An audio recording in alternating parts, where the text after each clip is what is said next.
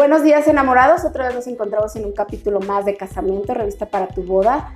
Hoy le damos la bienvenida al doctor Rogelio Hernández, estamos en su consultorio. Muchas gracias doctor, ¿cómo está? Muchas gracias Adri por la invitación. Bien, afortunadamente estamos sanos. Perfecto, muchas gracias doctor, nos da mucho gusto estar aquí en su consultorio. Pues empezamos con la entrevista, ¿está bien? Con mucho gusto. Gracias. Pues empezamos con la primera pregunta. ¿Quién es el doctor Rogelio Hernández? Platíquenos más de usted. Mira, Adri, yo soy médico general, egresado de la Universidad Nacional Autónoma de México. Tengo ya 20 años de experiencia profesional. He hecho algunos estudios a nivel de maestría sobre orientación y desarrollo humano. Aparte, soy auditor certificado a nivel internacional para poder hacer eh, justamente auditorías para seguridad, higiene y medio ambiente, así como calidad y eh, seguridad, básicamente. Pues este, la verdad que a mí me da mucho gusto que se haya atravesado en mi vida. Ahorita vamos a platicar más de su trayectoria como médico. Este, realmente tiene varias especialidades. Y cuéntenos, doctor, sobre la, trayectoria que tiene como médico. Pues eh, básicamente me he dedicado a la medicina privada en todo este tiempo, así como a la industria. Como auditor y como encargado de seguridad e higiene, pues he estado a cargo de estos servicios en plantas internacionales de alto renombre, sobre todo en la industria automotriz, y pues básicamente eh, detectando justamente los momentos que sean pertinentes para el paciente y poderlo derivar a un especialista en el momento oportuno. Y sabemos, nosotros estamos muy interesados en esta este, plática con usted porque sabemos que ahora con el tiempo que tenemos con este virus, con este, esta enfermedad que se vino desde hace ya casi dos años, pues nosotros como revista que ofrecemos servicios a través de nuestros proveedores para las bodas, pues muchos que atrasaron sus bodas, ¿verdad? Como, como este, pacientes o como personas que se quieren casar, están muy preocupados de qué manera llevar su boda, ¿no? Entonces, una de las preguntas que este, están muy, muy presentes es cómo, este, cómo llevar y cómo celebrar tu boda hoy en día. Fíjate que tocas un tema interesantísimo, porque la COVID-19 ha venido a trastocar la vida de todos, en muchos sentidos. Una de ellas es justamente el poder eh, retrasar, aplazar, incluso suspender completamente alguna reunión familiar o un evento tan importante como puede ser una boda. Así es. Entonces, eh, poco a poco hemos ido aprendiendo con la pandemia de cuáles serían las medidas más correctas para poder llevar a cabo un evento familiar y que pueda ser de seguridad para el resto de los invitados. Entonces quisiera eh, platicarte un poquito al respecto en mi experiencia para poder cuidar al personal, sobre todo tanto como personal de salud como auditor en este tipo de eventos. Así es, claro. Y eh, hablando de las bodas, pues hoy en día sabemos que este, las bodas están muy de moda. Es una alternativa. ¿Usted lo considera que esto es una alternativa? Las bodas petit? Por supuesto que es una alternativa, Adri, porque finalmente nos da la oportunidad de tener más cuidado al personal, a todos los invitados. Entre más pequeño sea el grupo, obviamente el riesgo de contagio disminuye. Sin embargo, pudiera hacerse también bajo las condiciones de sanidad eh, tanto establecidas ya, que ya todos conocemos, como la sana distancia, el uso de cubrebocas y demás, pero creo que es importante hablar de los espacios abiertos, qué cosas son las que son útiles, cuáles no, qué nos pudieran servir, por ejemplo, para poder tener un aforo mayor a 50 personas. Entonces creo que es importantísimo y que la gente siga con esta vida social que es tan útil para nosotros como seres humanos. Por ejemplo, ¿a usted qué nos sugiere a partir de, cuántas personas podemos tener un evento hoy en día? Por ejemplo, ya que nos comenta que en un aire este, libre o a lo mejor en un jardín, ¿verdad? Claro, depende mucho del tipo de instalaciones. Por ejemplo, si lo vas a hacer en, una, eh, un espacio abierto, entonces puede ser un aforo no mayor a 100 personas. ¿Por qué? Porque justamente lo que nos va a permitir el contagio es esta comunicación a través de la charla, a través de la, del acercamiento con las personas. Entonces estas gotitas de saliva que nosotros expulsamos viajan aproximadamente metro y medio. De ahí la correlación que tenemos para poder decir este es el espacio sano o el espacio saludable. Sin embargo, en un espacio abierto la corriente de aire no va a permitir que haya un acúmulo de estos virus. En un espacio cerrado es importante que no se acumule la carga viral, es decir, que si hay una persona infectada no esté expulsando virus por todos lados y se sigan acumulando. Por lo tanto, el uso de aire acondicionado es totalmente recomendable para hacer recambios de ese aire y entonces poder tener una situación mucho más saludable. Entonces puede hacerse en un evento eh, al aire libre o bien en un salón donde existe este recambio de aire. Y por ejemplo, ya hablando de, este punto que para mí se me hace importante, cómo un aire puede tener un control, ¿verdad? En este tiempo, ¿qué medidas de seguridad podemos tomar aparte de un buen aire? Por ejemplo, ¿qué nos sugiere para un salón o para los wedding planners? ¿Qué, qué, nos puede sugerir además de eso? Fíjate que hay diferentes estrategias útiles. Una de ellas son los túneles sanitizantes, que seguramente han visto en diferentes eh, restaurantes. restaurantes, comercios. Pero aquí lo importante es que sepan seleccionar el tipo de producto correcto. Es decir, lo más común que nosotros utilizamos en los túneles sanitizantes ah, son las sales de amonio cuaternario. Las sales de amonio cuaternario son muy seguras en diluciones muy bajas. Sin embargo, a personas que pudieran tener algún problema respiratorio, como puede ser asma, puede generar una reacción inmediata y entonces en tu boda tienes una urgencia. Sí, claro. Entonces hay que avisar que vas a utilizar ese tipo de producto. Muy bien. Lo otro es utilizar sales eh, que no sean de amonio cuaternario, como pueden ser derivados de eh, semillas cítricas, por ejemplo. ¿no? Hay muchísimas marcas, podemos este, después platicar al respecto, pero se pueden utilizar. También es conveniente que cada mesa tenga un sanitizante. Muy bien. Para que puedan estarse eh, rociando de manera segura, incluso si caen en los alimentos no es de riesgo, si tienen niños y hay bebés no tiene riesgo, ¿no? Entonces pueden utilizarlo en cada mesa también.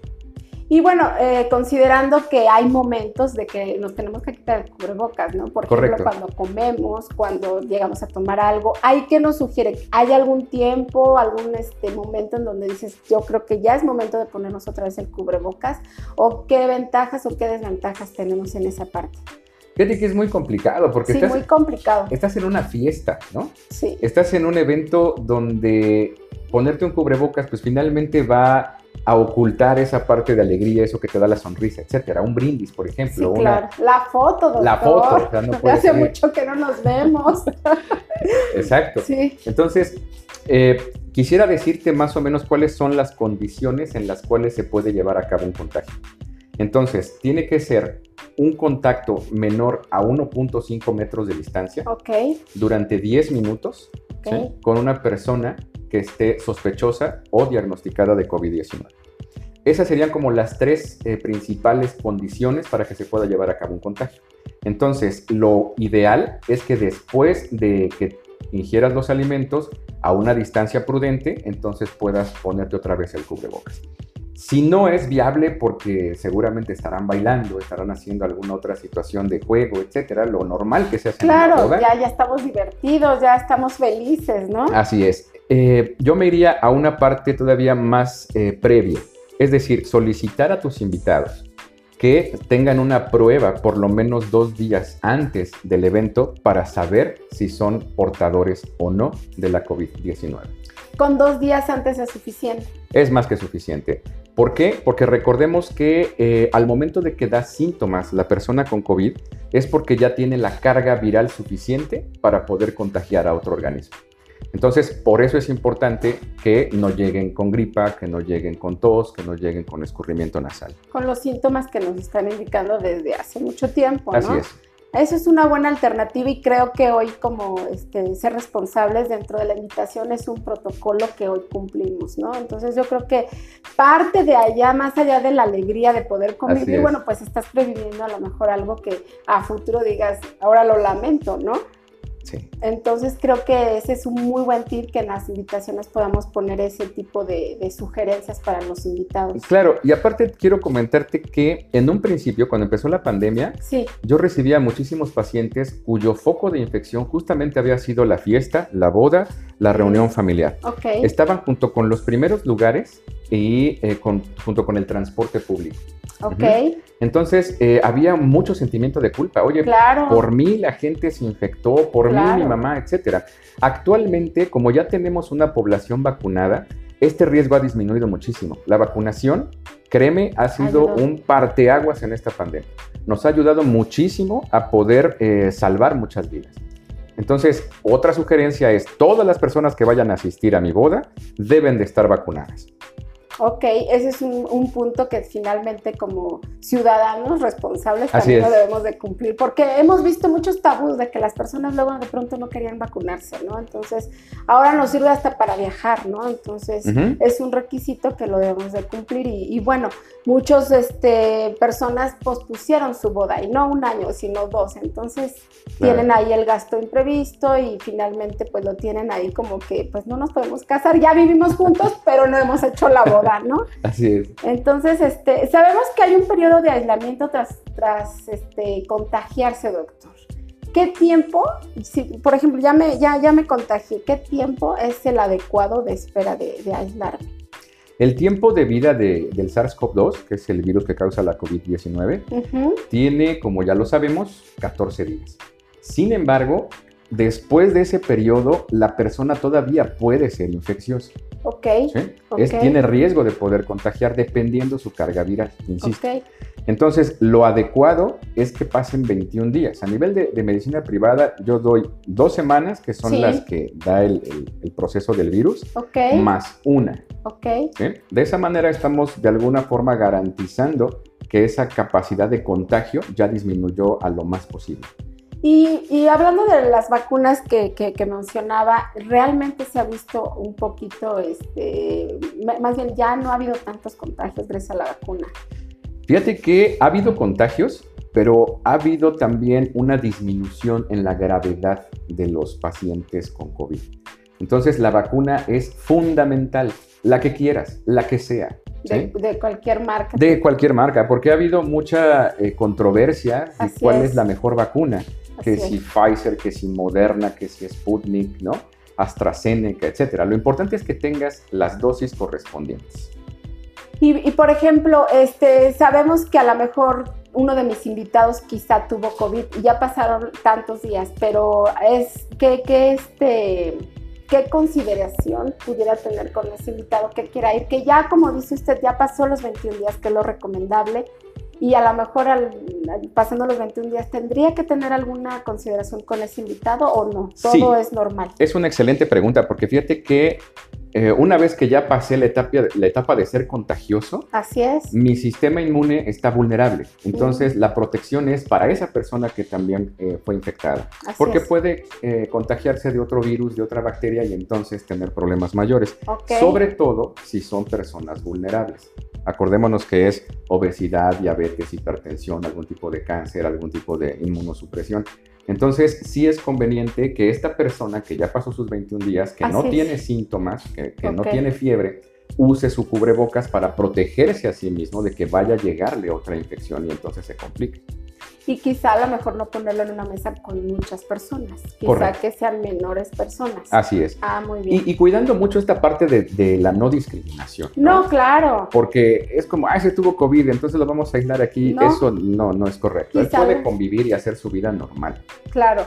Nada más que él como persona, como individuo, pues tuviera más cuidado con el cubrebocas, quizá, ¿no? Exactamente. Para evitar alguna infección para él. Correcto.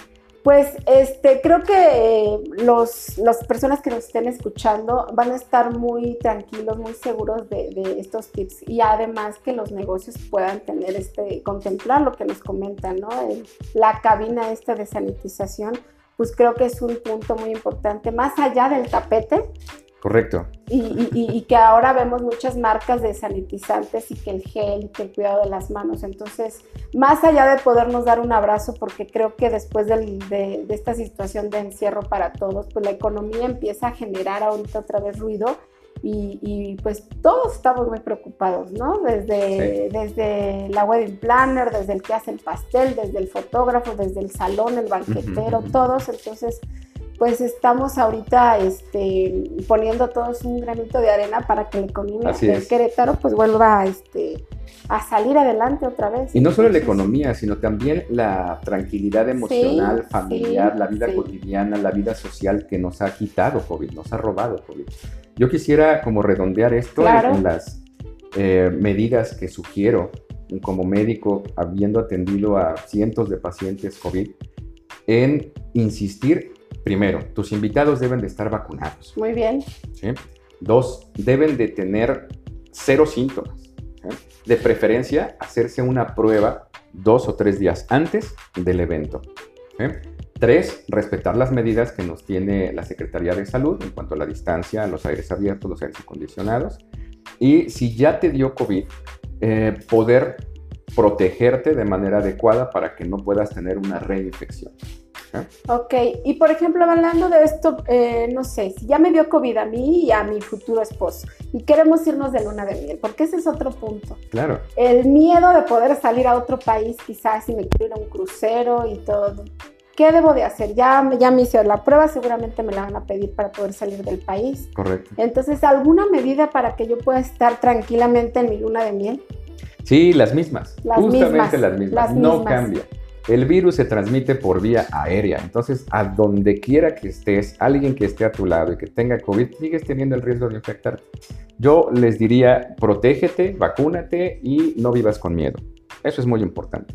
El miedo a veces causa más eh, depresión del sistema inmunológico por una cascada hormonal que se empieza a desarrollar en nuestro cuerpo, como puede ser la secreción de cortisol, adrenalina y demás, y esto sí puede disminuir tus defensas. Entonces, vete vacunado, vete seguro, vete feliz, ¿de acuerdo? Evita aglomeraciones eh, mayores, sobre todo en países donde la situación puede estar mucho más crítica.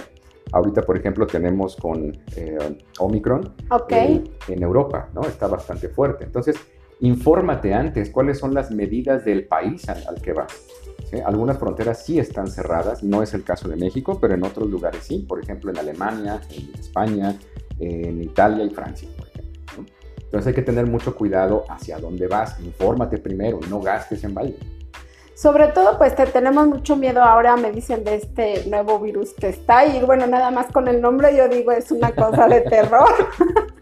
Pero eh, algo que, este, me gusta del doctor Rogelio es que además de que es un profesional, es un doctor muy optimista, doctor, porque yo recuerdo que en su momento lo consulté y hablaba mucho de esto de la depresión que ayuda mucho el que tú te despiertes sabiendo que tenemos el virus, que pueda entrar el sol dentro de tu recámara, que puedas poner música, que puedas llevar la vida lo mejor que puedas, aún con tus síntomas, pero que tú estés bien anémicamente, porque finalmente el COVID, con el encierro que tuvimos, yo creo que muchas personas cayeron en depresión, ¿no? Entonces, a cualquier edad, de hecho, en edad muy temprana de los jovencitos, pues empezaron con la depresión. Entonces, creo que con estos tips que usted nos da, además de que creemos que como doctor le apasiona su ramo.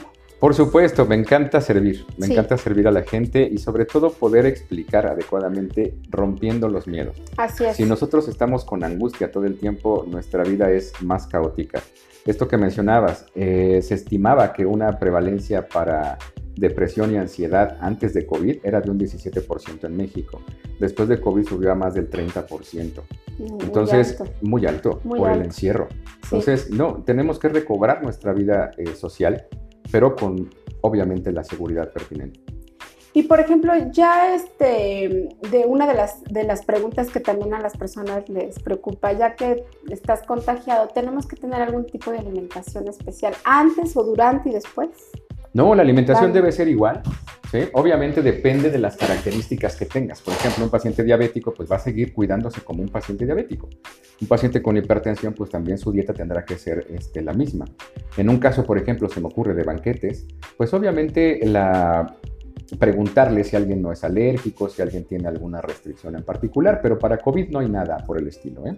la, dieta sigue siendo normal. La misma. Quizá aumentando un poquito más de cítricos, ¿no? Para la vitamina C, que no mata el virus, les aviso, la vitamina C no mata el virus, ¿eh? porque es muy común que estén consumiendo eh, muchos productos con vitamina C y la verdad es que no tiene mayor efecto. Ok, te ayuda nada más. Ayuda, como siempre, ha ayudado la vitamina C para generar una repitalización, así se llama, es como un recubrimiento nuevo de las vías respiratorias.